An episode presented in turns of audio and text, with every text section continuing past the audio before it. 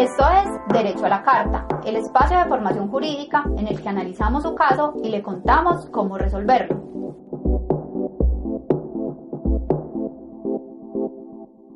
Derecho a la Carta es un programa realizado por los estudiantes de Derecho de la Universidad de Antioquia y Contacto 10 FM. Bienvenidos.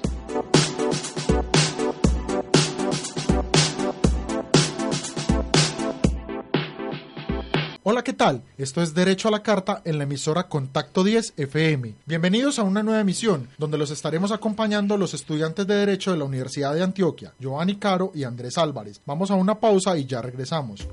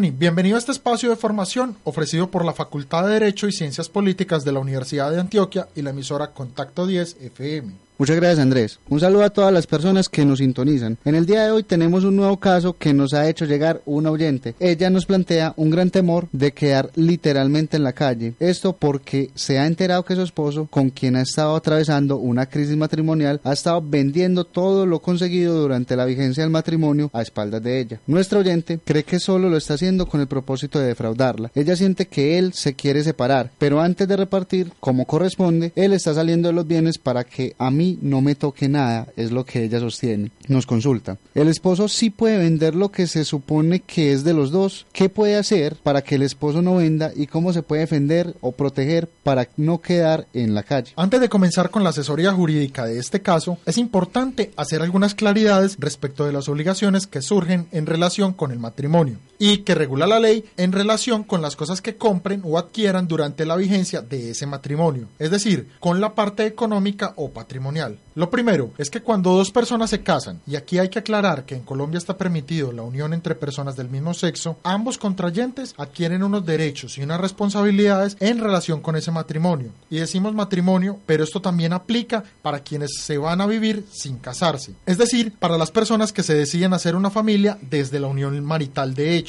Aunque las dos instituciones, el matrimonio y la unión marital de hecho, tienen sus diferencias, en relación con los derechos y, y, las obligaciones son muy parecidos. Pero no nos vamos a detener a explicarlas, porque nos interesa básicamente resolver la inquietud del oyente. Y muy importante hacer la claridad, porque en lo que se refiere a la parte económica o patrimonial sí hay diferencias. Respecto a los derechos y obligaciones, las parejas se deben protección y cuidado. Por ahí dicen que el casado quiere mordaza y aparte su casa, y es verdad. Cuando las personas se casan es para compartir un hogar, compartir la comida, vivir bajo el mismo techo y dormir en la misma cama. En otras palabras, si se casan es para quererse, cuidarse, respetarse y tenerse fidelidad. Esto en cuanto a los deberes y obligaciones de comportamiento, cuyo cumplimiento será en beneficio del otro cónyuge. Miremos ahora la parte patrimonial. Ya lo decíamos hace un rato y en programas pasados cuando las personas se casan. Por el hecho de haberse casado se forma entre ellos la sociedad conyugal. Digamos que es como una bolsa donde sin darse cuenta van a parar los bienes, carros, casas, locales, fincas, las ganancias, el dinero que obtengan por el trabajo, etcétera, y que fueron adquiridos durante el matrimonio. Por eso, cuando en una pareja los dos deciden que la mujer se queda en la casa cuidando a los niños mientras el esposo trabaja porque le va bien o por cualquier otra razón, a la hora de separarse, ese marido no puede decir que de la casa que compró no le toca nada a ella porque ella no puso plata. Por eso reiteramos, cuando usted está casado y no hizo capitulaciones para que no se formara la sociedad conyugal, la sociedad conyugal se forma y esa bolsa se chupa todo lo que usted compre, así lo haya comprado con su dinero solamente. Esa bolsa se tiene que repartir entre los dos por partes iguales cuando ya no exista ese matrimonio o cuando existiendo el matrimonio la pareja decida liquidar esa sociedad conyugal. En la sociedad conyugal entran todos los salarios que usted se gana. Se abre una cuenta para guardar parte de lo que se ganó. Si se llegara a divorciar, también tiene que compartir ese dinero con su pareja. También entran las pensiones, lo que usted tenga consignado en las cesantías, etcétera. Pero yo quisiera antes de seguir, porque es muy importante tener claridad, explicar que la sociedad conyugal se forma, pero está escondida. Como decíamos, es como una bolsa, pero invisible. Cuando las parejas viven bien, sin problemas, comparten, se respetan y se toleran, la sociedad conyugal ni se menciona. Esa figura tiene importancia cuando hay problemas en la pareja. En el caso de nuestra gente, ¿se acuerdan? Ella cree que su marido la va a dejar en la calle porque está vendiendo a sus espaldas los bienes que tiene. Existe un dicho en el derecho que dice que la sociedad conyugal es como un espanto, que aparece cuando desaparece. La sociedad conyugal está ahí, recibiendo todos los bienes que la pareja consigue dentro del matrimonio. Pero cuando desaparece la relación, ya sea porque hay un divorcio, una separación o la muerte de uno de los dos cónyuges, o simplemente se quiere liquidar, entonces ahí se entra a hablar de la sociedad conyugal y determinar cuáles son los bienes que hacen parte de ella, cuáles bienes se deben excluir y cómo debe hacerse la repartición.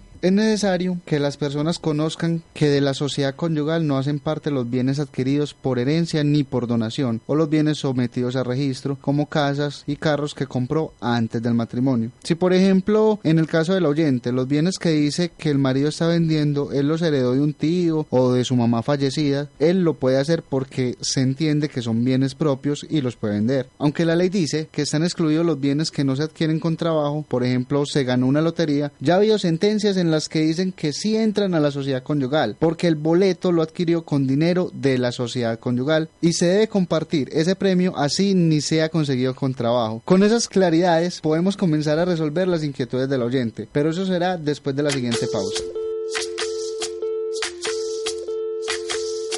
Soy, dejaron, soy toda la sobra de lo que se robaron. Un pueblo escondido en la cima, mi piel es de cuero, por eso aguanta cualquier clima. Soy una fábrica de humo, mano de obra campesina para tu consumo. Frente de frío en el medio del verano, el amor en los tiempos del cólera, mi hermano. El sol que nace y el día que muere, con los mejores atardeceres. Soy el desarrollo en carne viva, un discurso político sin saliva. Las caras más bonitas que he conocido, soy la fotografía de un desaparecido, la sangre dentro de tus venas. Soy un pedazo de tierra que vale la pena una canasta con frijoles. Soy Maradona contra Inglaterra, anotándote dos goles. Soy lo que sostiene mi bandera, la espina dorsal del planeta en mis cordilleras. Soy lo que me enseñó mi padre, el que no quiere a su patria, no quiere a su madre. Soy América Latina, un pueblo sin pierna pero que camina. Oye, Tú no puedes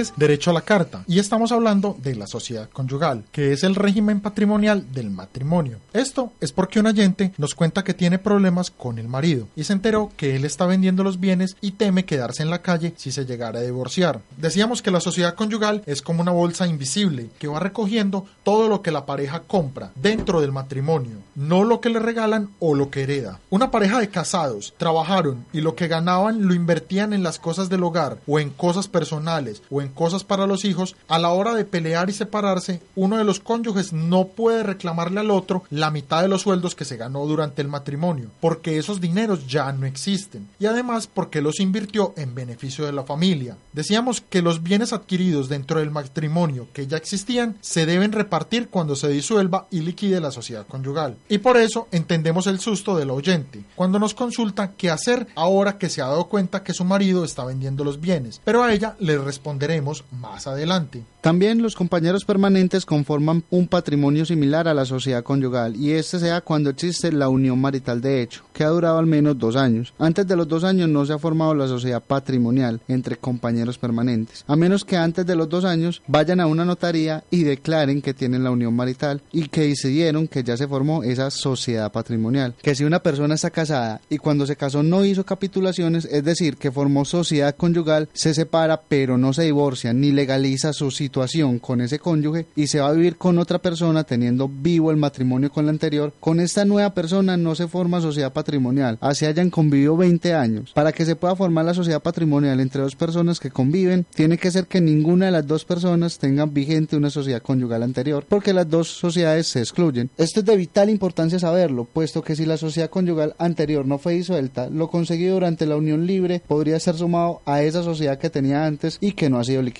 Retomemos entonces el caso. La conducta del esposo que pretende o ha empezado a vender los bienes a espaldas de la esposa, aparte de ser una conducta moralmente reprochable, es también un delito y puede tener consecuencias jurídicas. Lo que está realizando es una defraudación a la sociedad conyugal, es decir, aquello que se tiene que repartir fue adquirido durante el matrimonio y que hace parte de la sociedad conyugal hoy tiene menor valor o no vale nada, o simplemente ese bien ya no es propiedad del cónyuge. Estas defraudaciones se hacen realizando ventas o fingiendo que las mismas se hicieron o se transfieren bienes a manos de un amigo o un familiar mientras dura el proceso de divorcio o antes de empezar el proceso. Una vez resuelto, retornarían a manos del vendedor original, o sea, el esposo. Cuando una persona que está casada va a comprar una casa en la notaría, casi siempre exigen, si es la primera casa que va a tener, que la compra la haga con el esposo o la esposa. Pero hay ocasiones en las que las personas adquieren un apartamento para ponerlo en renta y eso aparece a nombre de quien lo compró, estando casado. Por ejemplo, Juan está casado con Luisa y compra un apartamento. Lo paga con un crédito y así Luisa no ayude con el pago de las cuotas del banco, contribuye con más dinero para la manutención del hogar. Ese apartamento queda a nombre de Juan y digamos que Juan lo puede vender cuando quiera porque es de él. Recuerdan que habíamos dicho que la sociedad conyugal es como una bolsa invisible que aparece cuando se acaba el matrimonio. El problema sería si se separan cuando Luisa reclame el dinero que le correspondía de ese apartamento. Si Juan vendió para pagar el estudio de los niños y para comprar un carro que está a nombre de los dos, allí Juan tendrá una defensa si Luisa le reclama. Pero si Juan vendió el carro para comprarle una moto a un sobrino y se gastó el resto de dinero en parrandas con amigos y no le dio un peso a Luisa, ahí sí va a tener problemas a la hora de liquidar la sociedad conyugal. En el caso de nuestro oyente, si el marido está vendiendo y la plata de estas ventas desaparece, ella tendrá que demostrar ante el juez que hubo una defraudación. A veces esos fraudes son complicados de probarlos, porque la gente se inventa deudas o demuestra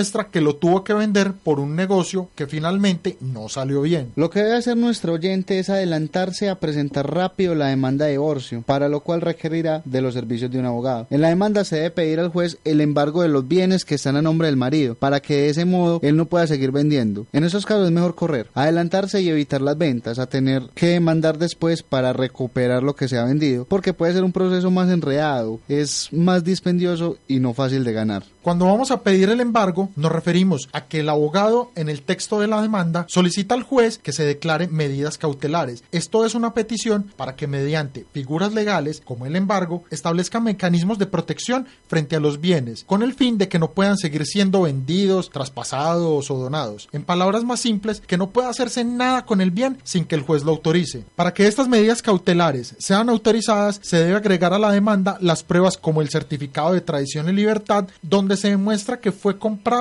estando casados. Una pausa y ya regresamos con las conclusiones y el cierre del programa de hoy.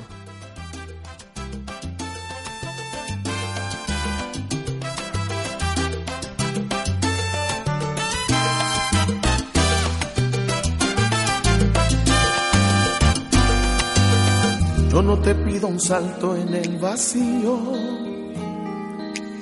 solo te pido que salgas conmigo. Yo no te pido apuestes a la suerte. Solo te pido tiempo y conocerme. Yo no te pido que no sientas miedo. Solo te pido fe para vencerlo. Yo no te pido cosas imposibles de alcanzar. Yo no te pido amor si no Solo te pido espacio para compartir contigo.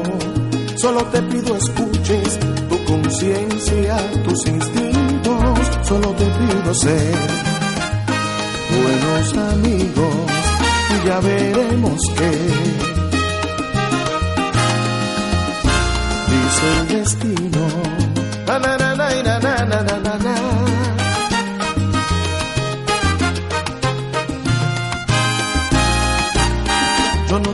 Hacer una locura, solo te pido sepas que me gustas.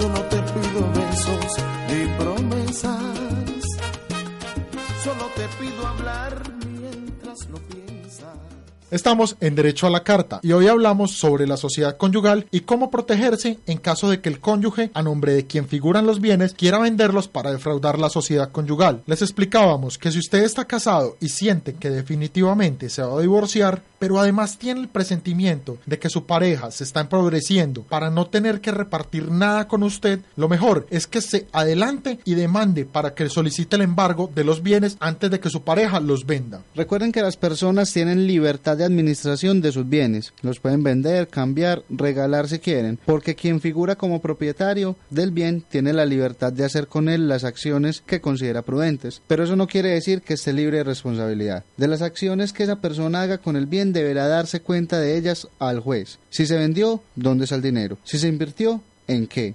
Cuál fue la ganancia. El que figura como propietario deberá responder por el bien que hacía o hace parte de la sociedad conyugal. Por eso les decíamos hace un rato que la sociedad conyugal está ahí, invisible y que de ella solo se habla cuando se termina el matrimonio. Cuando decíamos que la sociedad nace para morir, queremos decir que se crea con el único fin de repartirla. Si se puede probar dentro del proceso de divorcio que la casa conseguida con esfuerzo mutuo fue vendida durante la vigencia de la sociedad conyugal, lo cual se puede hacer, pero que el cónyuge que vendió no le reconoció la parte que le correspondía al otro, ahí estamos frente a un fraude. Esto es lo ilegal, que la parte que le corresponde al otro no aparezca o que aparezca con un valor menor o afectado. Todas estas conductas son reprochables y tienen consecuencias como se lo anticipamos hace un momento. La persona que indelicadamente dispuso de los bienes de la sociedad conyugal podrá enfrentar sanciones por realizar lo que llamamos una simulación, lo cual busca causar una disminución del patrimonio para que la otra persona no pueda reclamar. Esto trae como consecuencia sanciones para el cónyuge que pretenda ocultar los bienes que hace parte de la sociedad conyugal. Las sanciones son determinadas por el juez y de comprobarse efectivamente que se negoció para que al otro no le toque nada en la repartición, el juez puede disolver el negocio dejándolo sin efectos, es decir, como si nunca se hubiera realizado. Además, la ley dice que quien hubiera ocultado alguna cosa de la sociedad conyugal perderá su porción en la misma y será obligado a retribuirla doblada. Esto quiere decir que si el esposo vendió una casa que cuesta 100 millones de pesos, a él le tocan 50 millones de pesos y a la esposa otros 50 millones de pesos. El esposo le deberá a la señora los 50 millones que le tocaban, más otros 50 como sanción por querer defraudarla. Significa esto que la señora recibirá 100 millones de pesos. Los 50 que le tocaban de todos modos, más los otros 50 que le deberá el esposo. Pero las consecuencias también son de tipo penal, porque podría responder ante la jurisdicción penal por lo que se denomina alzamiento de bienes, que es el ocultamiento o cualquier otro fraude para perjudicar a un acreedor. En este caso, la cónyuge. Por ese delito, la persona podría incurrir en prisión de 1 a 3 años y una multa de 10 a 200 salarios mínimos mensuales legales vigentes. Creemos que dimos claridad al oyente respecto de lo que está pasando con su marido y cómo protegerse. Ahora queremos hacer algunas recomendaciones frente a este tema, para que personas que están planeando casarse tengan en cuenta y así evitar que la otra persona pueda causar un daño patrimonial. Es aconsejable y debe quedar claro en la pareja que los bienes que se adquieren durante el matrimonio o la unión libre se escrituren a nombre de ambos cónyuges, en el caso de una casa, un apartamento o una finca. Pero además, discuta con su pareja la firma de capitulaciones. Se trata de un acuerdo que hacen los novios por escritura pública ante un notario, antes de ese matrimonio, en el cual pactan si van a aportar bienes propios o no a la sociedad conyugal. Es necesario que ambos cónyuges conozcan a ciencia cierta cuál es el patrimonio de la pareja durante el matrimonio, cuál es el sueldo, cuáles son sus deudas, cuáles son sus créditos. Hablar de estos temas y acordar en relación con la parte económica puede ahorrarles dólares de cabeza cuando la relación no funcione. Si se tienen sospechas de que la pareja está realizando acciones para defraudar la sociedad conyugal, solicítele al juez medidas cautelares para evitar que los bienes puedan desaparecer. Las medidas son una garantía para las partes. Las consecuencias de acciones encaminadas a afectar negativamente el patrimonio son de tipo civil y penal, siendo las primeras la consecuencia más grave, la obligación de devolver el doble y en penal enfrentarse a prisión y a multas. Para evitar este tipo de situaciones, le recomendamos que los bienes, cuentas y demás queden a nombre de los dos, como un mecanismo de control mutuo. Ya con eso concluimos y nos despedimos con la invitación a que nos sigan acompañando en las nuevas emisiones de Derecho a la Carta este semestre. Agradecemos a Alejandra Larrea por su apoyo con el Control Master, a la emisora Contacto 10 y también a ustedes por escucharnos y permitirnos difundir nuestros conocimientos. Para nosotros es un gusto compartir este espacio con ustedes. Los esperamos en nuestra próxima emisión. Hasta aquí, Derecho a la Carta, El espacio formativo en que analizamos jurídicamente casos de la vida real. para que usted tenga herramientas de cómo resolverlos.